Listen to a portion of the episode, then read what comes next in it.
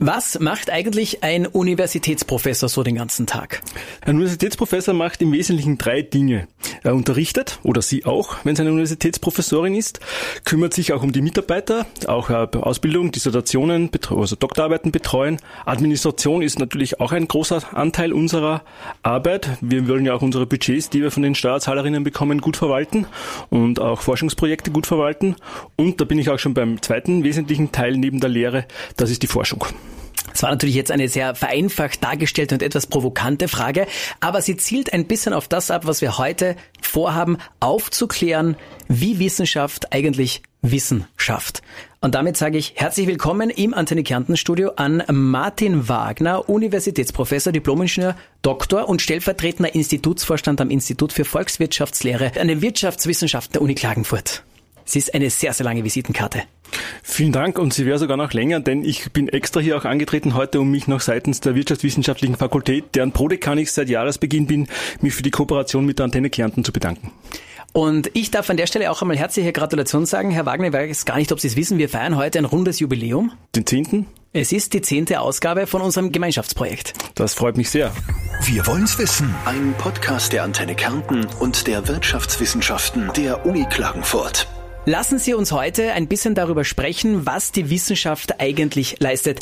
Martin Wagner, würden Sie mir recht geben, wenn ich sage, ich gehe davon aus, im Großteil der Bevölkerung ist Wissenschaft, ist Universität vielleicht so ein bisschen ein, ein, ein schwarzer Fleck, vielleicht so etwas, das nicht so wirklich für alle greifbar ist, was dort eigentlich passiert. Das stimmt ganz sicher. Und äh, es gibt wahrscheinlich auch Bereiche an den Universitäten oder Disziplinen, wo der Einzelne, die Einzelne eigentlich kaum was damit zu tun hat. Äh, Medizin zum Beispiel kann sich vermutlich jeder was vorstellen. Jeder war ja schon mal bei dem einen oder der anderen Ärztin. Aber bei anderen Fachgebieten, mit denen man wenig zu tun hat direkt, kann man sich das wahrscheinlich sehr schwer vorstellen. Ob schon im Endeffekt unser aller Wohlstand, sowohl jetzt materiell als auch äh, geistig, kulturell, sehr stark durch Wissenschaft eigentlich bestimmt wird. Wenn wir jetzt zum Beispiel mal Ihre Forschungsschwerpunkte hernehmen, da fangen wir an von Ökonometrie, Data Science, Makroökonomie, mathematische Statistik, Volkswirtschaftslehre, Wirtschaftsstatistik. Wie schaffen Sie es denn, leicht und einfach herunterzubrechen, um jemandem zu erklären, was Sie eigentlich erforschen, woran Sie arbeiten? Die erste Frage ist eigentlich, ob es mir überhaupt gelingt, das runterzubrechen. Da bin ich nicht immer hundertprozentig überzeugt. Es ist durchaus schwierig, äh, teilweise auch, weil äh, wenn schon das Wort Mathematik und Statistik auftaucht, dann gehen bei manchen schon auch leider wieder die Scheuklappen ein wenig runter. Aber ich versuche es halt immer dann äh, zu erklären an den aktuellen Fragestellungen, die halt auch die aktuelle Diskussion prägen. Im Moment ist das die äh, Krieg in der Ukraine, wirtschaftliche Auswirkungen, äh, Inflationsraten sind hoch. Äh, die letzten paar Jahre hatten wir Covid und wir haben gesehen, dass es ganz, ganz starke Auswirkungen auch auf die Volkswirtschaft gibt. Also ich versuche halt immer das äh, so praktisch, unter Anführungszeichen praktisch runterzubrechen, dass ich es auf aktuelle Probleme äh, runterbrechen äh, versuche zumindest. Ob das gelingt, das äh, ist immer die große Frage. Es geht ja in Ihrem Beruf auch sehr, sehr stark um Prognosen, oder? Das ist ein Thema, ja. Kann man da sagen, das, wo wir jetzt mittendrin stecken in dieser Situation, hat man so etwas voraussagen können? Hätte man, hätte eine Wissenschaft, die Forschung so etwas vorhersehen können müssen? Das ist eine schwierige Frage und ich möchte mich auch nicht davor drücken. Es ist aber in der Tat oft so, dass Krisen, die wir noch nie erlebt haben und Konstellationen, die man zumindest äh, schon sehr lange oder äh, vielleicht auch wirklich noch nie erlebt hat, sind wirklich schwer vorherzusagen. Das gilt aber nicht nur für die äh, Wirtschaftswissenschaften, das gilt ja auch für andere Wissenschaften und Disziplinen, wo Prognosen äh, stattfinden. Und jetzt kann man natürlich im Nachhinein immer sagen, die Wirtschaftsprognose war wieder falsch und die Inflationsrate ist höher, als äh, sie vorher prognostiziert war, war. Aber wenn wir es vergleichen mit der Meteorologie, äh, die Prognosen für zwei Jahre in die Zukunft für Wetter, vielleicht, das ist dann vielleicht auch sogar schon Klima, die sind jetzt vielleicht auch nicht so viel treffsicherer. Was äh, schwer zu erklären ist äh, für den Konsumenten dieser Prognosen ist, dass äh, meines Erachtens der Wert der Prognose ist jetzt nicht nur in dieser einen Zahl, das Wirtschaftswachstum nächstes Jahr ist, was auch immer es ist. Es ist eigentlich der Text rundherum, äh, welches Szenario. Und, und wenn man das alles in Rechnung stellt, dann äh, kann man schon sagen, dass einiges durchaus auch erkannt wird, was die Disziplin insgesamt wirklich auch unterschätzt hat, war, wie stark zum Beispiel und wie lang anhaltend die Verwerfungen in den globalen Lieferketten sind. Das war vor eineinhalb, zwei Jahren, äh, sind wir viele eigentlich noch davon ausgegangen, ja, das dauert jetzt ein paar Monate, dann ist das alles wieder äh, wie gehabt. Äh, das ist aber scheinbar viel länger und viel komplexer, als man das gedacht hat. Da hat man sich wirklich äh, bezüglich der Schwierigkeiten verschätzt. Wir haben zum Beispiel gelernt, wenn ein großes Containerschiff im Suezkanal feststeckt, dann kommt die Welt ins Wanken, geschweige denn jetzt äh, Krieg und Pandemie. Aber würden Sie sagen, aus dem hat dann genau jetzt wieder die Wissenschaft daraus weitergelernt? Also was hat sich aus diesen Erkenntnissen jetzt für Sie verändert? Äh, in der Volkswirtschaftslehre wird jetzt viel mehr als noch vor zwei Jahren wirklich darüber nachgedacht, nochmal sich anzuschauen, wie fragil, wie wenig Sicherheit ist eigentlich in diesen globalen Lieferketten eingebaut. Denn äh, meine Metapher dafür ist immer, äh, denken Sie an eine Feuerversicherung fürs Haus. Wenn es irgendwie 20, 30 Jahre nicht gebrannt hat, dann überlegen Sie sich vielleicht, ich nehme jetzt keine Feuerversicherung mehr und, und, und habe die auch nie gebraucht und spare mir da was. Und um zum, zu den Lieferketten zurückzukommen, man hat sehr stark darauf verzichtet, das Risiko zu streuen, weil es hat ja jahrelang alles gut funktioniert. Man hat alles dorthin gebracht, wo ohne Störungen alles am billigsten war. Und dann kommt eine Krise, und jetzt steht man da und hat keine Ausweichmöglichkeiten, also keine Feuerversicherung, um zum, äh, zur Feuerversicherungsmetapher zurückzukehren, die jetzt einspringen würde. Da denkt man sicher nochmal neu drüber nach. Wir wollen jetzt auch einmal Begrifflichkeiten klären, weil wir sie des Öfteren jetzt im Gespräch hören werden. Forschung und Wissenschaft. Wie würden Sie denn diese zwei Begriffe ein bisschen für sich festlegen? Forschung im Prinzip ist für mich sehr breit definiert. Eigentlich alles kann auch im Prinzip jeder bis zu einem gewissen Grad machen, was auf eine nachvollziehbare Art und Weise neues Wissen schafft. Also wenn ich mich jetzt hinstelle und sage einfach ohne Grund, ich habe jetzt ein Perpetuum mobile erfunden oder ich bin mir hat die äh, mir ist das mit dem Alchemismus doch geglückt und ich kann aus irgendwas jetzt Gold erzeugen, dann ist das keine Forschung. Also es muss schon auch nachvollziehbar sein, verifizierbar, überprüfbar. Und Wissenschaft ist dann ein Prozess, ein System, ein, ein komplexes System mit vielen vielen Teilnehmern, welches zwei Dinge äh, im Wesentlichen äh, bringen soll. Zum einen wirklich Forschung und das Wissen, das bestehende und das neue aus der Forschung kommende Wissen auch äh, den jüngeren Kolleginnen und Kollegen auch mitzugeben. Das geht dann runter bis äh, von den Universitäten über die über die Schulen im günstigsten Fall vielleicht sogar bis in den Kindergarten. Und äh, das Wissenschaftssystem umfasst Universitäten, Fachhochschulen, das, das ist, hat jeder auf dem Schirm. Dann natürlich auch Forschungsinstitute, die man vielleicht nicht kennt, gibt es die verschiedensten. Aber auch viel Forschung und Entwicklung wird ja auch äh, in, in äh, Firmen und Unternehmungen durchgeführt. Jetzt ist da am Anfang wie überall eigentlich sehr, sehr viel Theorie mit dabei. Ja, würden Sie sagen, auch das ist vielleicht ein Grund, weshalb es äh, vielleicht den ein oder anderen Vorbehalt gibt oder dieses Verständnis nicht so genau da ist? Was, was macht ein Wissenschaftler eigentlich den ganzen Tag? Sicher, man muss sich darauf einlassen und man muss das auch akzeptieren, dass äh, viele Ergebnisse aus der Forschung vielleicht auch nicht direkt verwertbar sind, in dem Sinn, Forscher X überlegt sich was und am nächsten Tag hat die Firma Y ein neues Produkt. Und ganz, ganz wichtige, äh, grundlegende Erkenntnisse aus den Gebieten der Physik äh, haben jahrhundertelang in dem Sinn keine Anwendung, oder, oder, Jahrzehnte zumindest, keine, keine direkte Anwendung gehabt und stellten sich nachher als äh, außergesprochen äh, wichtig dar. Beispielsweise Einsteins Relativitätstheorie. Mhm. Äh, ohne die gäbe es jetzt keine Satellitennavigation oder Kommunikation. Oder mein, mein, mein Favorit ist eigentlich äh, der Experimentalphysiker Faraday, der mhm. eigentlich die Grundlage für die Elektrotechnik geschaffen hat. Damals ohne Elektrotechnik noch, aber die Elektrotechnik als wahrscheinlich eine der wichtigsten oder Schlüsselindustrien basiert im Wesentlichen auf Erkenntnissen von, von Faraday von über 100, 100, 150 Jahren zurück vielleicht. Jetzt aus, aus der Sicht von Faraday und, und Einstein muss man sagen, eigentlich ein sehr undankbarer Job. Man erforscht etwas, was die Welt verändert und man bekommt es aber irgendwie nicht mehr mit. Also muss man als Forscher, als Wissenschaftler von Haus aus ein sehr geduldiger Mensch sein? Man muss äh, äh, auf jeden Fall ein sehr geduldiger Mensch sein, denn, denn viele Forschungsfragen stellen sich als sehr langwierig dar, viele Umwege. Man muss auch mit Rückschlägen rechnen und dann ist auch immer die Unsicherheit, hat denn nicht wer anderer das jetzt auch gleichzeitig schon oder vielleicht auch schon früher, denn es ist ja auch schwer, den Überblick über die gesamte Literatur in einem Thema weltweit zu haben, nicht auch schon gemacht. Aber äh, Forscher, die in dem Beruf bleiben, haben diese Geduld, äh, muss man erlernen, sonst würde man auch aufhören. Und ich glaube, Forscher und Forscherinnen machen den Job eher weniger dann, weil sie äh, die Anerkennung auch durch ein, Firmen, äh, Gründungen, kommt immer mehr vor, aber ich glaube, äh, Forscherinnen leben eigentlich für den Moment der Erkenntnis. Wenn man dann ein Problem doch mal irgendwie verstanden und gelöst hat, ist das eigentlich der schönste Lohn für die ganze Mühe. Würden Sie auch sagen, gut gemachte Wissenschaft schafft Verständnis? Auf jeden Fall. Das ist äh, zumindest bei denen, die es betreiben und ähm, eine Aufgabe der Wissenschaft, so wie ich sie zumindest interpretiere, ist schon auch zu versuchen, dieses Wissen äh, in die Bevölkerung oder zumindest die interessierte Bevölkerung hinauszutragen. Was würde Ihrer Meinung nach passieren, gäbe es keine Forschung, keine Wissenschaft? Na, wenn es keine Forschung und Wissenschaft gäbe, würde das Leben sich in einem Land, das keine Forschung und Wissenschaft betreibt, relativ schnell äh, äh, verschlechtern auch. Denn ich versuche mal äh, die österreichische Situation auf einen Satz runterzubrechen, was natürlich, äh, ich hoffe, es hören jetzt keine Volkswirtschaftsprofessoren, Kolleginnen zu, die mich dann, die mir dann eine E-Mail schreiben, dass es so einfach wahrscheinlich nicht ist. Aber trotzdem, ich versuche es. In einem Satz, Österreich ist ein im Durchschnitt Hochlohn und damit Hochkostenland, ohne natürliche Ressourcen wie Norwegen. Also es gibt jetzt keinen großen Öl- oder Gassee unterhalb Österreichs.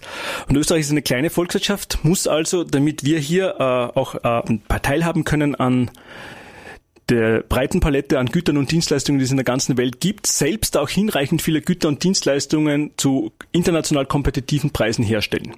Wenn es im Rest der Welt mit Wissenschaft und Forschung weitergeht, aber bei uns nicht, dann werden wir einfach zurückfallen und uns viele Dinge einfach nicht mehr leisten können. Das bedeutet, die Lebensqualität, der Lebensstandard würden sinken. Relativ zu anderen zumindest, vielleicht sogar absolut, ja. Wir sind ja da in einem stetigen globalen Wettbewerb. Das bedeutet ja eigentlich, es stellt sich ja nicht die Frage, ob wir forschen, ob wir Wissenschaft betreiben, sondern wie, wie schafft man es noch vielleicht ein bisschen noch produktiver, noch qualitativ hochwertiger, noch quantitativer, oder? Es ist ein bisschen wie beim unter Anführungszeichen Fußball. Auch in der Wissenschaft gilt im Durchschnitt wiederum, äh, Geld schießt Tore. Äh, Länder, die einen hohen Anteil an Ausgaben für Forschung zielgerichtet einsetzen. Ich denke da zum Beispiel an skandinavische Länder, die Schweiz, Australien ist ein Beispiel, äh, auch die USA, Japan und äh, Südkorea äh, haben dann im Endeffekt auch, es ist immer schwer zu messen, wie jetzt Wissenschaft wirklich in Ergebnisse transferiert wird, aber zum Beispiel bei Patenten pro Million Einwohner oder Veröffentlichungen bei pro Million Einwohner äh, einfach vordere Plätze in den, in den, in den Rankings. Das heißt jetzt aber nicht, nicht, dass mich die Zuhörerinnen falsch verstehen, dass man einfach ungeprüft und unkontrolliert Geld ins Wissenschaftssystem schmeißen soll. Das, das muss schon äh, sinnvoll äh, passieren. Würden Sie an, an den Hebeln sitzen und äh, steuern können, wohin jetzt ähm, das, das, das Budget für, für Wissenschaft kommt? In welchem Bereich in Österreich oder vielleicht auf Kärnten heruntergebrochen? Wohin würden Sie das lenken, weil Sie sagen, da hätten wir Potenzial, das würde Sinn machen? Grundsätzlich ist, glaube ich, ein wichtiger Bereich, den den es zu bearbeiten gilt, und alle reden ja auch seit Jahren davon, ist da dieses Kürzel MINT. Mathematik, Informatik, Naturwissenschaften, Technik. Das ist äh, der Bereich, wo zumindest auf kurze und mittlere Frist auf jeden Fall auch sehr viele gut bezahlte Jobs entstehen können und wo es eigentlich äh, auch Bedarf gibt, dass mehr junge Menschen das auch studieren würden. Und äh, insofern wäre es wichtig, wenn Österreich so Hochkosten, technologieintensives Land äh, und damit auch hohe Löhne, weil äh, Arbeitsplätze, wo viel produziert wird, sind auch diejenigen, wo es hohe Löhne gibt. Äh, das würde unsere Entwicklung, unser äh, Ranking, unser Standing, wie man auch teilweise sagt, in der internationalen Wertschöpfungskette, also was sind jetzt die Länder, wo wirklich Hightech-Produkte rauskommen, auf jeden Fall unterstützen. Und ich glaube, Österreich wäre gut beraten, unter anderem in diesem Bereich mehr zu investieren. Kärnten präsentiert sich auch gerne als Forschungsland. Würden Sie sagen, ja, das steht uns schon zu? Es steht uns insofern zu, als es in Kärnten Forschung gibt. Äh, es gibt die Universität, an der ich tätig bin, es gibt Fachhochschulen, es gibt einzelne wenige Industriebetriebe, in denen auch sehr viel Forschung gemacht wird. Ich glaube aber, dass auf jeden Fall äh, Potenzial nach oben noch ist, wobei man zugunsten Kärntens ich als Neokärntner muss da sowieso vorsichtig sein, immer noch Neokärntner, äh, sagen muss, dass äh, die Kärntner Universitätslandschaft, die Alpen-Adria-Universität Klagenfurt ist zum Beispiel erst gute 50 Jahre alt. Also man kann sagen, wir stecken da noch, wenn man es zum Beispiel mit den ältesten Universitäten in Europa vergleicht, äh, kurz vorm Kindergarten, äh, 50 Jahre versus 1000 Jahre. Aber ich glaube, man könnte noch mehr tun. Jetzt wissen wir alle auch, äh, dass die äh, Budgetlage in Kärnten seitens der öffentlichen Hand jetzt nicht die allerrosigste ist, aus bekannten Gründen. Äh, was die Entwicklungsmöglichkeiten wahrscheinlich ein bisschen limitiert. Ich denke aber, mehr wäre, mehr wäre schon günstig, denn äh, Kärnten muss sollte meines Erachtens eine mittlere Frist stark darauf setzen, auch für Arbeitskräfte, spätere Arbeitskräfte, vielleicht vorher auch äh, Studierende oder Auszubildende, ein attraktiver, noch attraktiverer Standort zu sein, weil Kärnten gemeinsam mit der Steiermark eines der zwei Bundesländer in Österreich ist, das zumindest laut Bevölkerungsprognosen von Statistik Austria von einer schrumpfenden Bevölkerung über die nächsten Jahrzehnte äh, auszugehen hat. Wenn wir jetzt auf die Alpen-Adria-Universität Klagenfurt kommen und auch ganz speziell auf Ihren Bereich, können Sie uns sagen, woran wird da zum Beispiel gerade forscht? Woran arbeitet ihr aktuell? Also wir vom Institut für Volkswirtschaftslehre, wobei ich an der Stelle noch erwähnen muss, wir sind eines der kleinsten volkswirtschaftlichen Institute im deutschsprachigen Raum. Kleines Eigenjammern hier, sei erlaubt an dieser Stelle, haben im Wesentlichen zwei zwei große Teilbereiche, an denen wir arbeiten. Das ist zum einen mein Bereich, wo es um Makroökonomik und quantitative Wirtschaftsforschung geht. Wir versuchen Modelle zu beschreiben, wie wirtschaftliche Entwicklungen zwischen Ländern äh, überschwappen. Wir arbeiten aktuell auch an einem Projekt zum Thema Geldnachfrage, das wir auch vom äh, Jubiläumsfonds der Österreichischen Nationalbank befördert, gefördert bekommen haben. Darf ich da kurz ja, einhaken? Also das heißt, was gibt es da zum Beispiel für eine Fragestellung oder was erwarten Sie sich da für ein Ergebnis? Ah, die Fragestellung ist relativ einfach, behaupte ich jetzt mal, weil ich schon jahrelang darüber nachgedacht habe in Wirklichkeit. Wir, wir leben jetzt wieder in einer Zeit, wo die Inflationsrate relativ hoch ist, was, es die letzten, was sie die letzten 20 Jahre nicht war. Und eine Determinante für Zinssätze und dann im Endeffekt auch Inflation ist die Frage, wie viel Geld wird aus der Wirtschaft eigentlich nachgefragt? Und da hat es die letzten 10, 15 Jahre eben äh, viele empirische Untersuchungen gegeben, dass althergebrachte Zusammenhänge, die bis äh, zum Beginn der Jahrtausend, des neuen Jahrtausends ungefähr gegolten haben, dass die nicht mehr gelten, dass man jetzt eben nicht mehr so klar versteht, wovon hängt es ab, wie viel Geld eigentlich nachgefragt wird.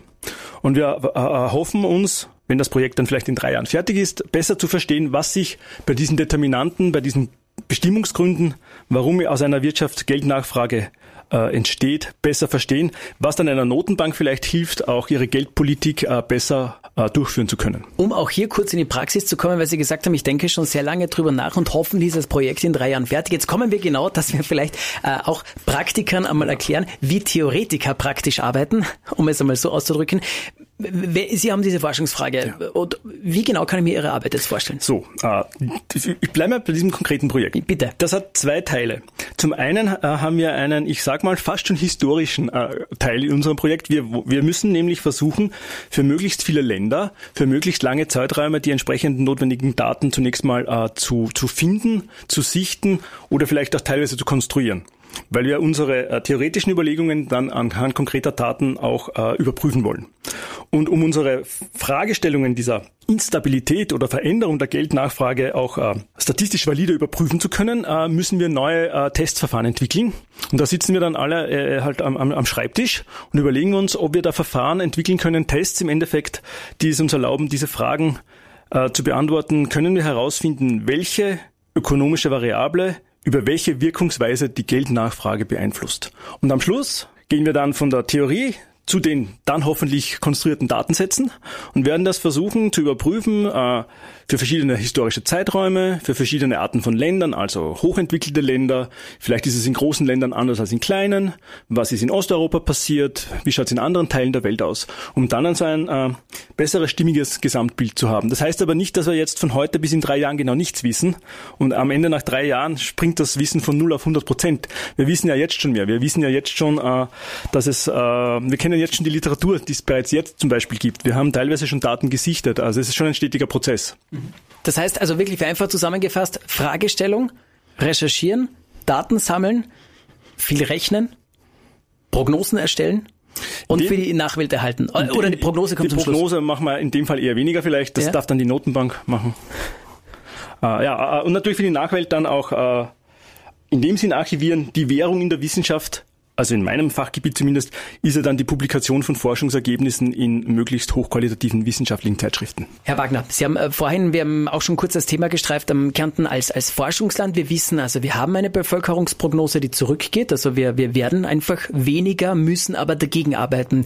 Wir ähm, wissen, in welchem schönen Land wir leben. Wir wissen aber auch, die Schönheit alleine wird es nicht sein. Das bedeutet, in Forschung zum Beispiel zu investieren, aber gleichzeitig dadurch auch äh, möglicherweise beziehungsweise neue Unternehmen, Betriebe anzusiedeln, um wiederum als Arbeitgeberland noch attraktiver zu werden. Stichwort Choralmtunnel, der auch in absehbarer Zeit dann trotzdem einmal fertig sein sollte. Sie haben einmal einen Satz zu mir gesagt, man fokussiert sich vielleicht ein bisschen nur zu sehr drauf, welche Chancen uns der Choralmtunnel bringt, aber gleichzeitig sollte man über die Herausforderungen nachdenken, weil er ja in beide Richtungen der Zug fährt. Ganz spannende Frage. Ich möchte nur noch, äh, bevor ich darauf antworte, äh, sagen, dass auch in der zweiten Abteilung unseres Instituts äh, auch geforscht wird. Das wollte ich vorher nicht unter den Tisch fallen lassen, falls der Kollege auch zuhört. Hier, das tut er ganz sicher. Hiermit ist es erwähnt, auch die andere Abteilung forscht. Vielleicht haben wir später noch Zeit, kurz darüber zu sprechen. Selbstverständlich. Jetzt zu, zu Ihrer Frage. Ganz, ganz spannende Frage. Ähm, der Koralmtunnel Es gibt äh, ganz, ganz starke Tendenzen in der, in der Wirtschaft, sich äh, räumlich zu konzentrieren. Wir sprechen da von Cluster-Effekten. Denn äh, im Prinzip wollen Sie als Wirtschaftstreibender in der Nähe sein Ihrer Zulieferer bis zu einem gewissen Grad. Jetzt vielleicht auch wieder mehr und auch äh, ein bisschen in der Nähe ihrer Kunden. Äh, das ist bei Produkten mit Transportkosten äh, natürlich wichtiger als bei Software. Die können sie ja ohne Kosten über die ganze Welt verschicken. Und das hat eben dazu geführt, man sieht das in der Steiermark ganz, ganz deutlich mit diesem Autom Automobilindustrie-Cluster. Es gibt in der Steiermark eine ganze Reihe von Zulieferbetrieben äh, in verschiedenen Sektoren aus der Automotive Industry. Das wird auch durch Universität und Universitäts äh, Forschung gestützt und das hat eine gewisse Sogwirkung, weil dort sind schon viele Experten und Innen, dort finden Firmen auch leichter Fachkräfte, dort finden Firmen leichter Partner und äh, das hat eben dazu geführt, dass es ganz, ganz viele dieser, dieser, dieser Boomregionen weltweit gibt, wo sich wirtschaftliche Aktivität konzentriert.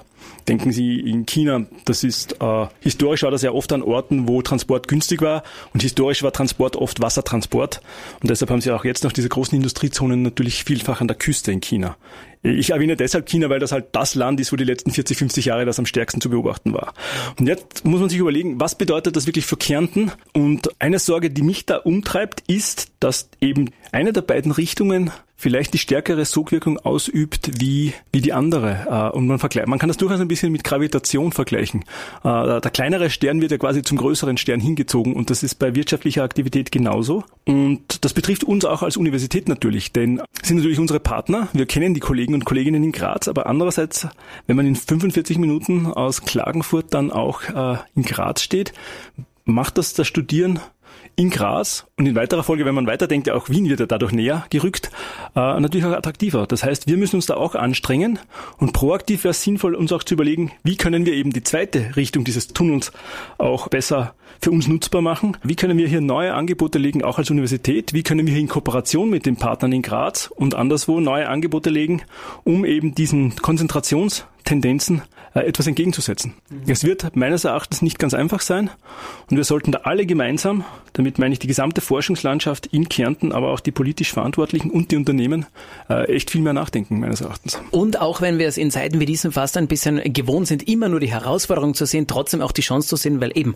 es wäre die Möglichkeit, dass gut ausgebildete Fachkräfte einfach auch zu uns kommen möchten und in Kärnten arbeiten und leben möchten. So ist es. Ich habe vorher nur die, die eine Konzentrationstendenz beschrieben, aber im Endeffekt gibt es auch Verstopfungstendenzen. Wenn dann alle im Zentrum von, nehme ich jetzt wieder Shanghai oder London leben, irgendwann äh, ist es dort zu voll. Das heißt, äh, es gibt auch Tendenzen, sich dann wieder raus zu, äh, raus zu differenzieren, denn äh, im Zentrum von London oder to Tokio nicht mehr, aber Tokio früher sind dann irgendwann auch die Grundstückspreise so hoch, dass man dort auch gar kein Büro oder Firma mehr hinstellen kann oder auch nicht mal mehr wohnen kann. Das heißt, äh, es bestehen Chancen auch für Regionen, die dann äh, vielleicht eine Spur weiter weg sind. Wie gesagt, man kann dann versuchen, vielleicht äh, in beide Richtungen hier Angebote zu legen. Äh, ein gewisser Vorteil ist aber typischerweise beim größeren Partner und der kleinere Partner muss dann immer kreativ sein oder noch kreativer. Wir sind auch gespannt, wie kreativ zum Beispiel in der zweiten Abteilung bei euch äh, geforscht wird. Also wir haben Ihr Beispiel im Punkto ähm, Inflationsentwicklungen oder Geldpreispolitik auch ein bisschen gehört. Woran wird denn noch gerade geforscht? Also unsere zweite Abteilung heißt Mikroökonomik und Spieltheorie und Spieltheorie klingt jetzt so lustig, heißt aber, es wird äh, wirklich versucht, strategisches Verhalten von verschiedenen Personen oder könnten auch Firmen äh, in verschiedenen äh, Zusammenhängen äh, abzubilden und in den letzten 15, 20 Jahren so ganz große Themen, wo man die Spieltheorie auch äh, teilweise mit Nobelpreisen bedacht hat, waren so Dinge, wie kann man zum Beispiel Organtransplantationsverfahren so gestalten, dass möglichst viele auch das richtige Organ bekommen. Das ist jetzt nicht konkret, was bei uns am Institut geforscht wird, das sind diese globalen Erfolgsgeschichten jetzt. Oder auch, was in Deutschland und England viel mehr als noch in Österreich äh, immer von Spieltheoretikern und Theoretikerinnen begleitet wurde, waren die äh, äh Auktionen, Auktionstheorie, wichtiges Thema, das Verauktionieren der Frequenzbänder für Mobilfunkanbieter. Das nämlich mhm. einerseits gibt's spieltheoretische Berater für die Regierungen, die natürlich möglichst viel Ertrag haben wollen. Und auf der anderen Seite wurden natürlich die äh, Telekommunikationsfirmen ebenfalls von Spieltheoretikern und Theoretikerinnen beraten, weil die wollten natürlich die Lizenz bekommen, aber möglichst wenig zahlen. Und dürfen wir erfahren, woran arbeiten die Spieltheoretiker in Klagenfurt derzeit? Äh, äh, eine der, eines der Projekte, das äh, die Kollegen im Moment äh, verfolgen, ist wirklich auch so ein Agglomerationsthema. Wie das sich wirtschaftliche wir, ich, auch jetzt erklären. Agglomer das, was ich vorher gesagt habe. Äh, Wie stark konzentriert sich wirtschaftliche Aktivität in Ballungszentren und warum? Und, und, und da gibt es ein Projekt, das die Kollegen in einer anderen Abteilung gerade in, wie wir so schön sagen, Revision haben. Das heißt, äh, es wurde ja schon eingereicht bei einer wissenschaftlichen Zeitschrift und kommt mit äh, Verbesserungsvorschlägen zurück und da muss man nochmal nachdenken. Ist das dann trotzdem so, dass man äh, ein, ein Erfolg, wo man weiß, das ist ein Zwischenziel, wenn es in einer wissenschaftlichen Zeitschrift dann auch veröffentlicht wurde, das Ergebnis? Das ist für uns als Grundlagenwissenschaftler an der Uni eigentlich nicht nur ein Zwischenziel, das ist eigentlich für die meisten von uns eigentlich das Hauptziel. Mhm. Und je besser diese Zeitschrift ist, da gibt's wieder verschiedene Rankings und äh, Reputationsfragen, äh, umso mehr freuen wir uns. Und wenn es dann in so einer wissenschaftlichen, renommierten äh, Zeitschrift drinnen steht und die richtigen Menschen der Gesellschaft darauf aufmerksam werden, dann kann sein, dass es sich dann wirklich auch nachhaltig auf das Leben von jedem Einzelnen in welcher Form auch immer auswirkt. Also viele volkswirtschaftliche Erkenntnisse tun das. Mhm. Denn äh, äh, ich komme immer wieder auf die Notenbank klarerweise zurück. Äh, und wie Notenbanken ihre geldpolitischen Entscheidungen treffen, ist in einer sehr, sehr engen Beziehung mit der makroökonomischen oder geldpolitischen Forschung. Jetzt kann man sagen, das merke ich nicht, was die Notenbank tut, aber das stimmt nicht. Äh, es ist Ihnen vielleicht nicht bewusst oder uns allen nicht bewusst jeden Tag, dass wir sehr stark davon abhängen, was die Notenbank macht oder die Steuergesetzgebung oder anderes. Das ist ein bisschen wie mit der UV-Strahlung. Das merken Sie auch erst dann, wenn Sie einen Sonnenbrand haben. Ist aber eigentlich immer da und mhm. beeinflusst Ihr Leben. Ich hätte noch eine persönliche Frage an Sie. Was ist so mitunter das Schönste an, an Ihrem Tag, an Ihrem Beruf? Also so ein Gradmesser, wo Sie sagen, wenn ich mich genauso fühle, dann weiß ich, ich liebe diesen Job? Gibt's äh, verschiedene. Äh, zum Beispiel beim Unterrichten, wenn ich das Gefühl habe, in eine gute Interaktion mit den Studierenden zu kommen und äh, auch bisschen das Feuer der, na, Feuer der Begeisterung, sagen wir die kleine Flamme der Begeisterung vielleicht auch äh, äh, zu starten und äh, wir da wirklich einen schönen Dialog haben, dann denke ich mir, das ist ein guter Tag. So macht das Spaß. Und in der Forschung geht es halt darum, dass man wirklich äh, sagen kann, jetzt habe ich was verstanden. Das ist nicht oft der Fall. Die Probleme sind schwierig. Äh, man weiß, die, die Menschheit weiß jetzt insgesamt auch schon viel mehr als vor 500 Jahren. Insofern ist das nicht, nicht leicht, aber für diese Erfolgserlebnisse, für diese Erkenntnismomente äh, mache ich jetzt zumindest den Job. Und ich glaube, ganz viele Kollegen und Kolleginnen auch. Martin Wagner, abschließend noch die Frage, was ist für Sie ein Zeichen dafür, dass Forschung, respektive dann auch Wissenschaft gut funktioniert hat? Woran kann das gemessen werden? Auf makroökonomischer Ebene, auf ganze Länder betrachtet, äh, ist, ist Forschung mit Ausnahme der Länder, die halt durch Ressourcenreichtum, was weiß ich, äh, Saudi-Arabien oder so, wo wirklich einfach ein großer Ölsee unter dem Land schlummert, ist Forschung und Wissenschaft wahrscheinlich auf lange Frist die Hauptdeterminante für einen hohen Lebensstandard.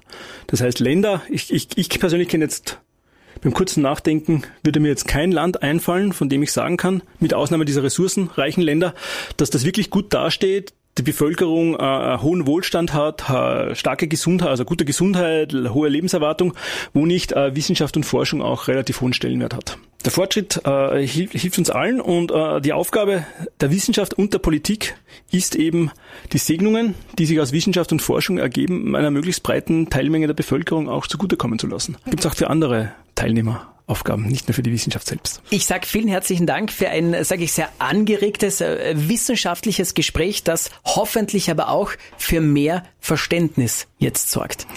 Ich bedanke mich, danke für die Einladung und äh, vielleicht noch einmal ein Hinweis auf eine kleine, eine, eine kleine Werbeveranstaltung. Es gibt ja die Lange Nacht der Forschung, wo die Universität Klagenfurt auch immer sehr aktiv ist und es sind alle Zuhörerinnen und Zuhörer und alle, die die Zuhörerinnen und Zuhörer kennen, herzlich eingeladen, vielleicht auch bei der nächsten Lange Nacht der Forschung bei uns an der Uni Klagenfurt vorbeizuschauen, um einen teilweise auch sehr unterhaltsamen, teilweise vielleicht auch äh, doch ein bisschen trockeneren äh, Einblick in verschiedene Forschungsthemen zu bekommen. Es zahlt sich wirklich aus. Wir wollen's wissen. Ein Podcast der Antenne Kärnten und der Wirtschaftswissenschaften der Uni Klagenfurt.